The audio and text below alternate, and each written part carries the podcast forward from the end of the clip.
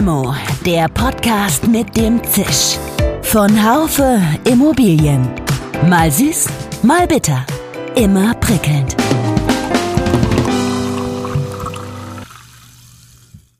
Hallo liebe Limo-Fans. Frankfurt ist top. Wir werden nach Frankfurt kommen. Frankfurt ist ein attraktiver Standort. Hier ist die Europäische Zentralbank. Wir sind inmitten von Deutschland. Wir sind inmitten Europas. Frankfurt einfach ein Top-Standort ist, auch vor dem Hintergrund der Digitalisierung. Ich sehe Riesenpotenzial an diesem Standort, haben wir, glaube ich, heute äh, oft genug ausgeführt. Bin extrem positiv, was die Stadt auch angeht. Wenn es doch so einfach wäre, ist es aber nicht. Investoren investieren nicht mehr, ziehen sich sogar ganz aus Frankfurt zurück. Es gibt viele Interessenskonflikte innerhalb der Stadt und es gibt die allgemeine wirtschaftliche Lage. Das sind die Rahmenbedingungen und die Fakten, die unser Gespräch bestimmen. Viermal Immobilienwirtschaft, einmal Bank und einmal Frankfurter Wirtschaftsförderung. Wir sprechen in Frankfurt, über Frankfurt und leider so viel Kritik an Frankfurt war selten. Mein Name ist Dirk Labusch, ich bin Chefredakteur des Fachmagazins Immobilienwirtschaft. Der Markt Frankfurt entwickelt sich gut. Ansgar Röse, Geschäftsführer der Frankfurter Wirtschaftsförderung. Was die Gesamtwirtschaft angeht, hat sich Frankfurt am Main sehr, sehr positiv entwickelt. Im letzten Jahr ist es gelungen, die Gewerbesteuereinnahmen nochmal um fast eine halbe Milliarde zu steigern. Das heißt, wir sind bei 2,55 Milliarden. Ähm, die Stadt wächst nach wie vor, was Einwohner angeht.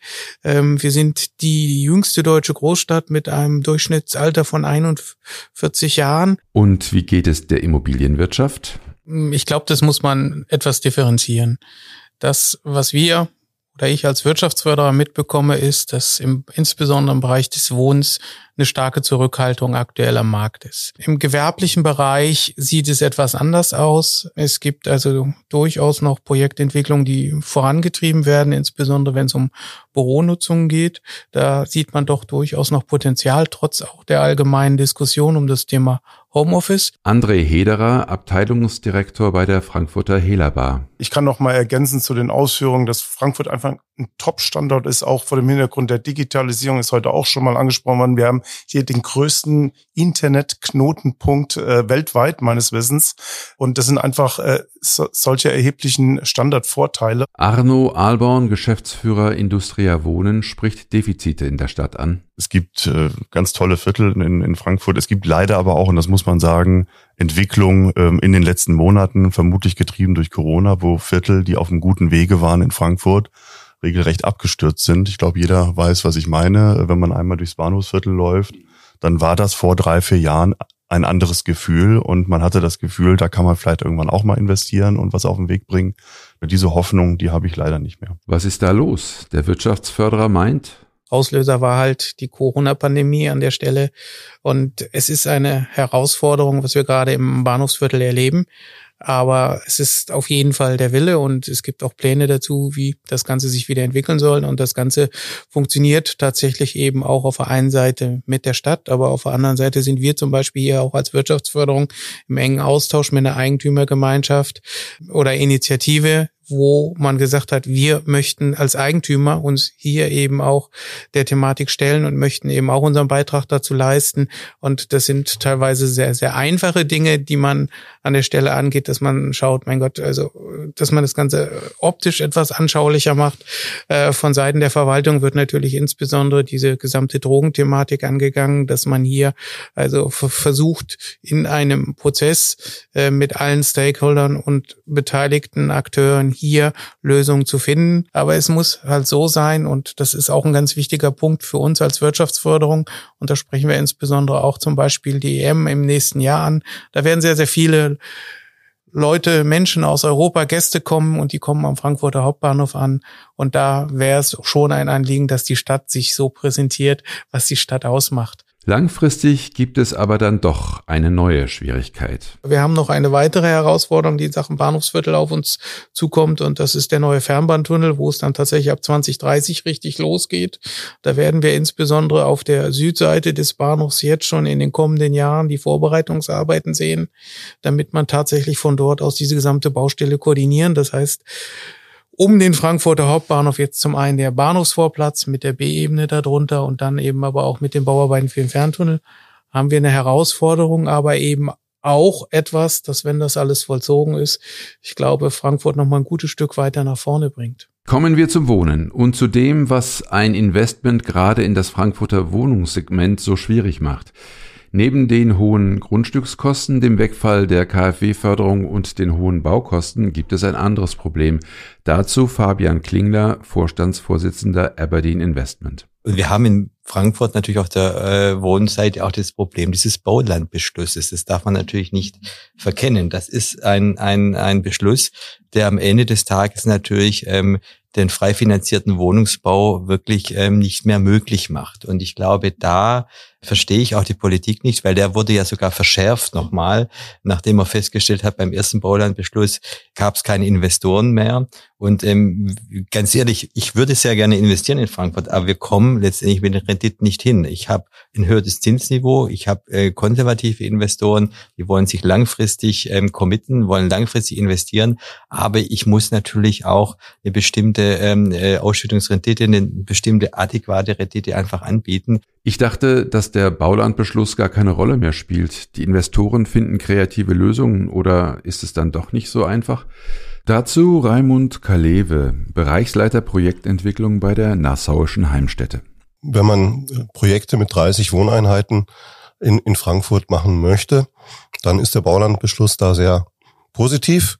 Ähm, wenn man größere Projekte machen will, und das glaube brauchen wir in Frankfurt, dann ist er vollkommen kontraproduktiv seitdem er in Kraft gesetzt wurde, ähm, gibt es ein einziges Unternehmen, ähm, was innerhalb dieses Baulandbeschlusses gebaut hat oder geplant oder Baugenehmigung beantragt hat. Das ist die städtische Gesellschaft ABG und kein anderes. Das ist, glaube ich, ein sehr deutliches Indiz.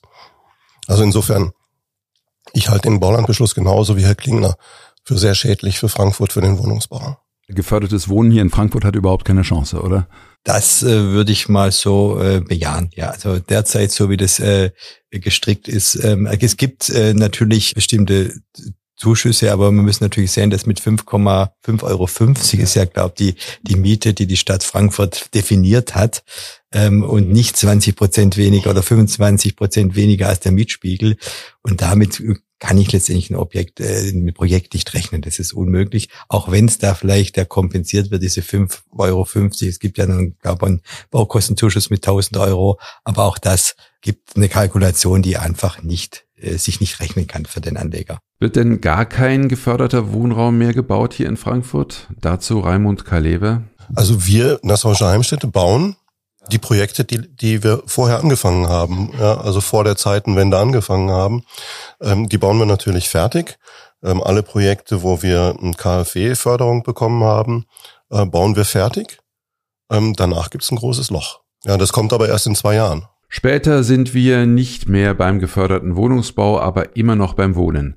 André Hederer spricht das Thema Umwandlung von Büro zu Wohnimmobilien an. Hier seien noch nicht alle Möglichkeiten ausgeschöpft. Niederrad ist ja auch so, so, so ein Beispiel dafür, dass dort in den letzten Jahren eben auch viel im, im, im Wohnungswirtschaftsbereich entstanden ist, äh, aus, aus der ehemaligen Büronutzung. Und äh, ich glaube, dass das, das ist durchaus ein Thema hier, hier in Frankfurt, um auch Wohnen letztlich wieder vielleicht ein Stück, äh, Stück weit bezahlbarer zu machen. Gehen wir mal ein Stück weit weg von Frankfurt. Es ist durchaus auch von Orten außerhalb der Metropole die Rede. Etwa wenn Caro Windlin, Geschäftsführerin Thousand Satellites, einem Anbieter von dezentralem Coworking, sagt, ja, wir werden äh, wahrscheinlich dann auch um Frankfurt herum äh, gewisse Städten auch errichten. Aber wir haben gemerkt jetzt, dass ein regionales Netzwerk besonders aufgewertet wird durch äh, zentrale einzelne äh, Spaces von uns. Das heißt, das haben wir jetzt in Mannheim gemacht. Wir sind jetzt nahe am Bahnhof von Mannheim äh, mit einem schönen Gebäude, auch in der zwölften Etage. Caro Windlin kommt erst nach Frankfurt. Arno Alborn kann sich vorstellen, von Frankfurt wegzugehen. Also wenn wir hier nicht investieren können oder wenn wir hier keine Renditen erwirtschaften können oder zeigen können, äh, die, die uns erlaubt, entsprechend Eigenkapital am Markt einzuwerben, dann gehen wir woanders hin. Dann gehen wir nach Mainz. Oder wir gehen nach Hamburg. Es gibt ganz viele andere Städte. Und deswegen die Konkurrenz ist extrem groß. Und äh, da muss dann auch mal eine Stadt oder die Politik einer Stadt oder auch die Wirtschaftsförderung genau hinschauen und sagen, Mensch, äh, vielleicht sind wir bei der einen oder anderen Stelle etwas übers Ziel hinausgeschossen. Was aber in der Landesförderung steht, ist, es gibt bestimmte Darlehen, es gibt bestimmte Zuschüsse, je nachdem, was zu welchen Preisen ich vermieten kann. Und dann wird das überlagert mit der städtischen Förderung. Und in der städtischen Förderung steht drin, du darfst gefördertes Wohnen machen, aber bitte mit Passivhausstandard. Passivhausstandard mag auch sinnvoll sein, weil wir damit Energie sparen. Wir, das Thema haben wir ja gerade überall. Das heißt, beides ist sinnvoll, aber beides zu kombinieren führt dazu, dass diese Modelle nicht mehr funktionieren. So und das meine ich damit, dass eine Region oder eine Stadt oder eine Kommune über das Ziel hinausschießt, indem sie alles umsetzen möchte. Und das haben im Vergleich jetzt andere, Mainz hatte ich gerade als Beispiel genannt oder Hamburg, die haben das etwas anders gelöst und dieses etwas anders gelöst führt dazu, dass Kapitalströme in Millionen oder Milliardenhöhe in andere Regionen fließen. Wie sieht es aus im Bürobereich? Dazu Wirtschaftsförderer Röse. Wir haben sehr positive Entwicklungen, insbesondere im Central Business District, im Innenstadt City West. Da funktioniert es ganz gut. Wo es schwieriger wird, das sind eher die Außenbereiche. Und das ist eben auch das, was ich in meinem vorherigen Statement angesprochen habe. Die Unternehmen überlegen sich sehr genau, wo gehen sie hin, weil sie wollen einfach äh, attraktiv auch für Arbeitnehmer und Arbeitnehmerinnen sein. Der Kampf um die Talente, der ist im, im vollen Gange und da muss man etwas anbieten und da ist es schon heute sehr entscheidend, ob sie am Bürostand in der Bürostadt Niederrad sitzen oder ob sie irgendwo einem Mitarbeiter, den sie für ihr Unternehmen gewinnen wollen, äh, ich sag mal, was in der Innenstadt anbieten können. André Hederer von der Helabar relativiert das etwas. Wir beobachten im ersten Quartal schon eine, einen, einen deutlichen äh, Rückgang, was Flächengesuche äh, betrifft. Äh, und wir haben auch festgestellt, dass große Flächen auch nicht mehr in dem Maße gesucht werden, sondern eher Flächen äh, in Bereichen unter 10.000 Quadratmeter. Und äh, wir haben ein schwieriges Umfeld, wie beschrieben. Wir, wir kommen aus der Pandemie, also viele Leute sind im Homeoffice oder überwiegend teilweise im, im Homeoffice. Da gilt wieder die alte Weisheit, in schwierigen Zeiten zählt Lage, Lage, Lage. Ich denke, es ist beides, äh, was wichtig ist. Und am Ende auch ein Verdrängungswettbewerb, äh, auch in den guten Lagen, nicht nur für die Außenlagen. Wir selbst untermauern auch unser Commitment zum, zum äh, Bürostandort Frankfurt. Wir, wir bauen ja in der Nachbarschaft den Central Business Tower. Der soll auch neue Maßstäbe setzen letztlich. Äh, aber das ist die beste Lage im Herzen von Frankfurt. Ja, Lage ist wichtig, meint Caro Windlin für Unternehmen, so wie wir im Kontakt mit Unternehmen das erleben, ist, wie gesagt, der Standort extrem wichtig, um eben auch äh, attraktiv für Arbeitnehmerinnen und Arbeitnehmer zu sein. Was wir aber auch verstehen, ist, dass jetzt durch Corona man gemerkt hat, wir brauchen nicht mehr so viel Fläche. Wir möchten nicht mehr so viel Fläche. Wir möchten die Flächen auch umwidmen. Das heißt also, diese Individualarbeitsplätze, diese Fixdesk-Konzepte gerne aufweichen, eher sozusagen, man redet mal so vom Lagerfeuer, Kollaborationsflächen gestalten. Äh, das heißt, da findet gerade eine starke Umwandlung dieser Flächen statt, wo man sich überlegt, kann man reduzieren mit auch einem Flexdesk-Konzept und dass man dann halt in dem ganzen Real Estate, äh, in dieser Toolbox dann halt einmal dann die eigenen Unternehmensflächen sich anschaut, dann natürlich die Komponente Homeoffice hat, aber auch immer mehr Unternehmen, und dann kommen wir ins Spiel, eher nochmal diesen dritten Arbeitsort sich auch überlegen und mit einplanen. Raimund Kalewe von der Nassauischen Heimstätte. Kurzes Beispiel unseres Unternehmens hier in Frankfurt. Wir haben zwei traditionelle Sitze, ähm, Hiptebach und Triptebach ähm, äh, am Main. Vielleicht äh, kurz, ähm, was, was ist das für die Nicht-Frankfurter? Das eine ist die City-Seite und das andere die Sachsenhäuser-Seite okay. am Main. Das sind, gehören uns, diese Immobilien. Ähm, wir werden uns auf diese Standorte konzentrieren. Das sind die Pläne. Wir werden die zweieinhalb Etagen, die wir hier im Westhafen Tower haben, abmieten in zwei Jahren spätestens. Fabian Klingler. Ich finde, äh, das ist natürlich außerordentlich wichtig, dass wir Büros in Frankfurt haben. Und ich sehe auch wirklich eine Zukunft hier und auch für Neubauten, für neue Projekte. Wurden ja ohnehin nicht so viele Projekte in der Vergangenheit fertiggestellt, weil der Fokus auf Wohnen war. Ich glaube auch, dass die Glorifizierung des Homeoffice auch abnehmen wird. Das sehen wir im eigenen Unternehmen. Wir sehen das auch bei, bei anderen Unternehmen. Dazu noch einmal Caro Windlin. Für Unternehmen ist es essentiell wichtig, diese Kolleginnen und Kollegen halt wirklich ins Büro wieder auch zu bringen, auch zu locken natürlich mit, mit einer sehr schönen Fläche, ähm, aber muss natürlich auch gut argumentieren, warum denn? Also einfach nur zu sagen, per Order Mufti, du musst jetzt vier Tage in der Woche zurückkommen, das funktioniert in der Tat nicht mehr.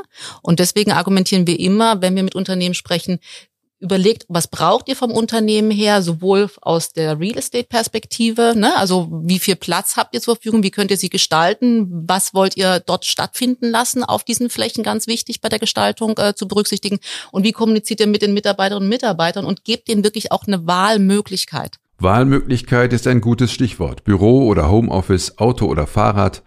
Mobilität ist auch in Frankfurt ein großes Thema. Dazu André Hederer. Wenn ich es vielleicht mal aus Sicht eines Arbeitnehmers beobachte, ist, ist Frankfurt halt nach wie vor eine, eine Pendlerstadt. Und das hat ja auch seine, seine, seine Gründe, dass viele Leute eben von, von außerhalb äh, in die, in die Stadt äh, kommen, aus allen Richtungen dort arbeiten und dann wieder nach Hause fahren und eben nicht hier vor Ort leben. Für Caro Windlin ein Grund fürs Flex Office, weil das helfen würde, das Pendeln einzuschränken wir wünschen uns natürlich, dass äh, die Mobilität sich verändert. Also das, so sind wir ja auch gestartet, dass wir gesagt haben, wir möchten den Pendelverkehr vermeiden oder vermindern zumindest. Dass also wir diese ewigen Pendelzeiten von über eine Stunde einen Weg einfach da äh, reduzieren. Ne? Also allein das Thema CO2 und Stickstoffdioxidemissionen, das Thema Gesundheit, das Thema Sicherheit auf den Straßen etc. Also das sind ja alles Themen, die halt äh, enorm wichtig gerade sind. Gibt es ein Mobilitätskonzept für Frankfurt? Dazu der Wirtschaftsförderer. Es gibt natürlich für Frankfurt einen sogenannten Radentscheid, der einfach sagt, dass man sehr massiv an der Stelle aufs Fahrrad setzt. Das ist auch das erklärte Ziel der aktuellen Stadtregierung, ähm, insbesondere hier die Möglichkeiten des Radfahren und auch vor allen Dingen des sicheren Radfahrens massiv zu erhöhen. Das sehen Sie an überall im, im Stadtgebiet an der Stelle. Das geht natürlich nicht ganz konfliktfrei, das muss man ganz offen und ehrlich sagen. Ähm, wir waren gestern auf einer Veranstaltung, weil war der Hauptgeschäftsführer der IHK. Wir waren in Niederrad und da sagte, naja, Sie haben ja in Ihrem Stadtteil einen Vorteil. Ähm, Sie müssen nicht damit rechnen, wenn Sie montags morgens in Ihr Geschäft kommen, dass Sie mit einmal einen rotfarbenen Radweg vor der Tür haben und die Parkplätze weg sind. Frankfurt ist eine Pendlerstadt. Wir haben fast unter normalen Bedingungen 400.000 Einpendler in die Stadt pro Tag.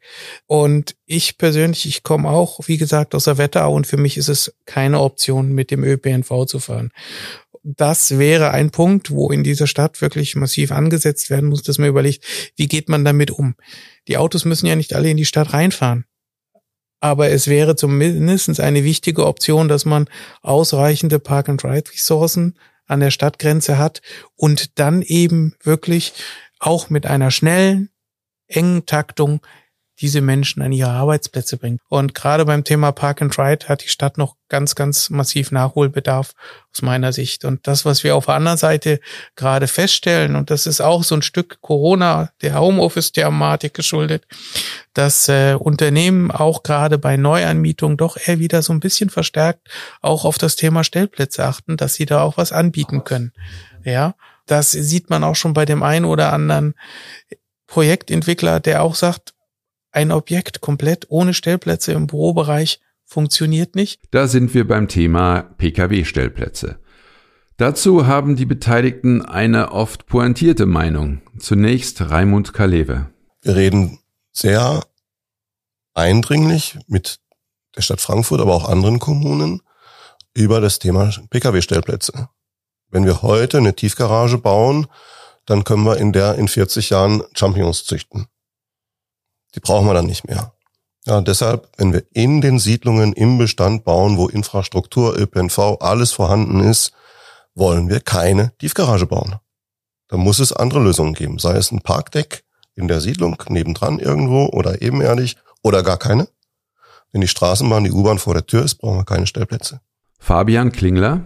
Und derzeit ist es ja so, dass ich viel zu viele Stellplätze baue derzeit, ich gar nicht belege oft. Also ich habe meinen größten Leerstand in den Stellplätzen. Also die Wohnungen sind vermietet, Stellplätze sind oft dann gar nicht belegt. Und selbst wenn ich alle vermietet habe, dann muss man doch mal weiter sehen, wie viel werden dann denn verwendet oder wie viel sind denn, wo parken denn wirklich Leute drauf? Also eine Tiefgarage ist doch im Durchschnitt maximal zu 50 Prozent belegt. Also auch da muss man doch mal überlegen, kann man jetzt Systeme schaffen, wie man einfach eine 100 Prozent Belegung bekommt, dass man eine Flexibilität bekommt. Gut, da haben wir wieder das Problem Privatgarage, öffentliche Tiefgarage. Wenn es wieder eine öffentliche ist, brauche ich eine andere, äh, habe ich andere Brandschutzanforderungen. Aber da muss man viel mehr äh, ich glaube, viel mehr Gedanken reinsetzen. Arno Alborn spricht über die Kosten. Das Problem bei den Stellplätzen ist, sie brauchen wie viel? 30, 35.000, um einen Tiefgaragenstellplatz herzustellen und der Investor kommt und sagt, ich zahle dir 20 oder 25. Das heißt, der Projektentwickler wird schon in ein Modell, sage ich mal, getrieben, was für ihn erstmal ein Verlustgeschäft ist, was er dann im frei finanzierten, idealerweise, wenn der Markt funktioniert, im geförderten Wohnungsbau wieder ausgleichen muss. Ich bin gespannt, wie Frankfurt künftig das Problem mit den Stellplätzen lösen wird. In puncto Mobilität geht es am Ende dann noch um Größeres. Ansgar Röse. Ich sehe momentan so an der einen oder anderen Stelle, wir haben vorhin das Thema Mobilität angesprochen, das Thema Fahrradfahren. Ähm, das ist inzwischen für mich ein Thema, da muss man sehr genau aufpassen, dass das nicht irgendwo die Stadtgesellschaft nachher spaltet, nämlich in Autofahrer und Fahrradfahrer.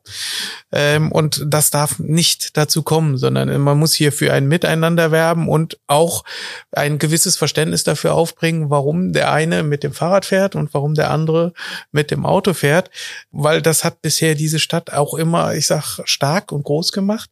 Und deswegen stehen wir heute hier in Frankfurt, ich sag mal, doch durchaus bei einer pulsierenden Metropole, die wirtschaftlich sehr, sehr gut aufgestellt ist. Und das sollten wir uns langfristig erhalten. Am Ende unserer Diskussion appelliert Raimund Kalewe an die Verantwortlichen der Stadt. Wir brauchen Unterstützung. Das muss der Politik, muss der Verwaltung klar sein. Wenn wir Wohnungen bauen, brauchen, wenn wir Wohnungsbau wollen in Frankfurt, brauchen diejenigen, die den betreiben, alle Unterstützung, die möglich ist. Deshalb nochmal mein Appell an die handelnden Personen ähm, in, in der Kommune hier, ähm, werden Sie Möglichmacher. Und Arno Ahlborn ergänzt, das Thema Kommunikation, der Austausch miteinander ist entscheidend, um hier überhaupt weiter nach vorne zu kommen. Und ich versuche es mal mit dem Begriff Taskforce. Und da wäre die richtige Stelle tatsächlich die Kommune oder die Wirtschaftsförderung zu sagen, wir bringen die Akteure mal an einen Tisch. Tja, liebe Limo-Fans, habe ich das nicht gerade erst irgendwo anders erwähnt, wie wichtig Kommunikation ist? Nein, es wird nicht vergessen. Frankfurt ist ein weiter prosperierender Wirtschaftsstandort, der unter der allgemeinen wirtschaftlichen Situation leidet. Und die Anforderungen, die an nachhaltiges Wirtschaften gestellt werden, machen es auch nicht einfacher. Etwas aber war neu in der Diskussion in diesem Jahr. Früher gab es eine klare Trennung. Die Wohnungswirtschaft forderte das Senken der Hürden für neuen Wohnraum und der Wirtschaftsförderer brach eine Lanze für mehr Gewerbebetriebe. Nie hat sich ein Wirtschaftsförderer so stark gemacht für das Thema Wohnen wie in diesem Jahr. Und wenn sich Frankfurt nicht stärker um dieses Thema kümmert, könnte es mit der Glorie des prosperierenden Wirtschaftsstandorts in näherer Zukunft tatsächlich vorbei sein. Denn Ansgar Röse hat recht. Direkt nach dem Arbeitsvertrag muss immer der Mietvertrag unterschrieben werden. Bleiben Sie uns gewogen bis zur Exporeal mit einem ganz herzlichen Dank an die Technik. Severin Goutier und Nico Usbeck, ihr, euer Dirk Labusch. Schön, dass Sie dabei waren. Bis zur nächsten Folge von Limo, dem Podcast mit dem Zisch von Haufe Immobilien. Um keine Folge zu verpassen, abonnieren Sie doch einfach den Podcast in Ihrer Podcast-App.